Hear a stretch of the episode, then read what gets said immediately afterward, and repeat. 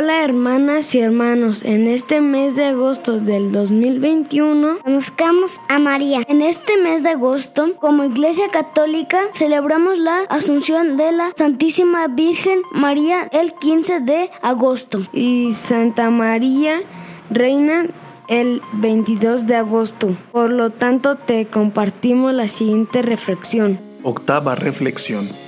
Base escriturística de la Asunción de María. De la catequesis del Papa San Juan Pablo II, la Asunción de María, verdad de fe.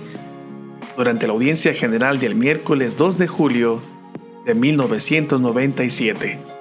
Así, en mayo de 1946, con la encíclica Dei Pare Virginis Mariae, Pío XII promovió una amplia consulta, interpelando a los obispos y a través de ellos a los sacerdotes y al pueblo de Dios sobre la posibilidad y la oportunidad de definir la asunción corporal de María como dogma de fe.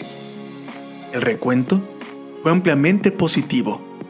Solo seis respuestas entre 1181 manifestaban alguna reserva sobre el carácter revelado de esa verdad.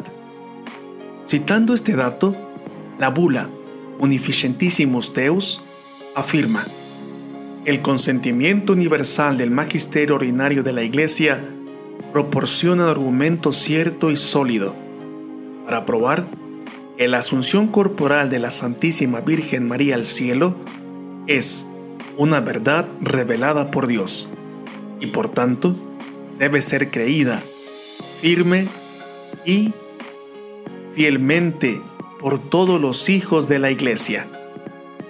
La definición del dogma, de acuerdo con la fe universal del pueblo de Dios, excluye definitivamente toda duda y exige la adhesión expresa de todos los cristianos.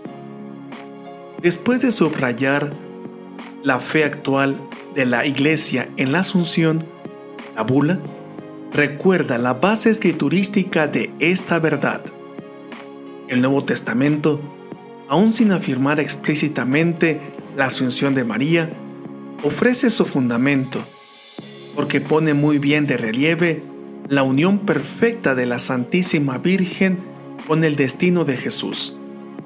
Esta unión, que se manifiesta ya desde la prodigiosa concepción del Salvador, en la participación de la Madre, en la misión de su Hijo y sobre todo en su asociación al sacrificio redentor, no puede por menos de exigir una continuación después de la muerte.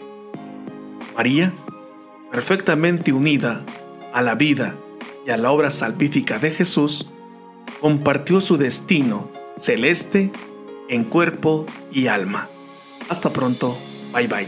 Santa María, ruega por nosotros. Sonríe, Cristo te ama.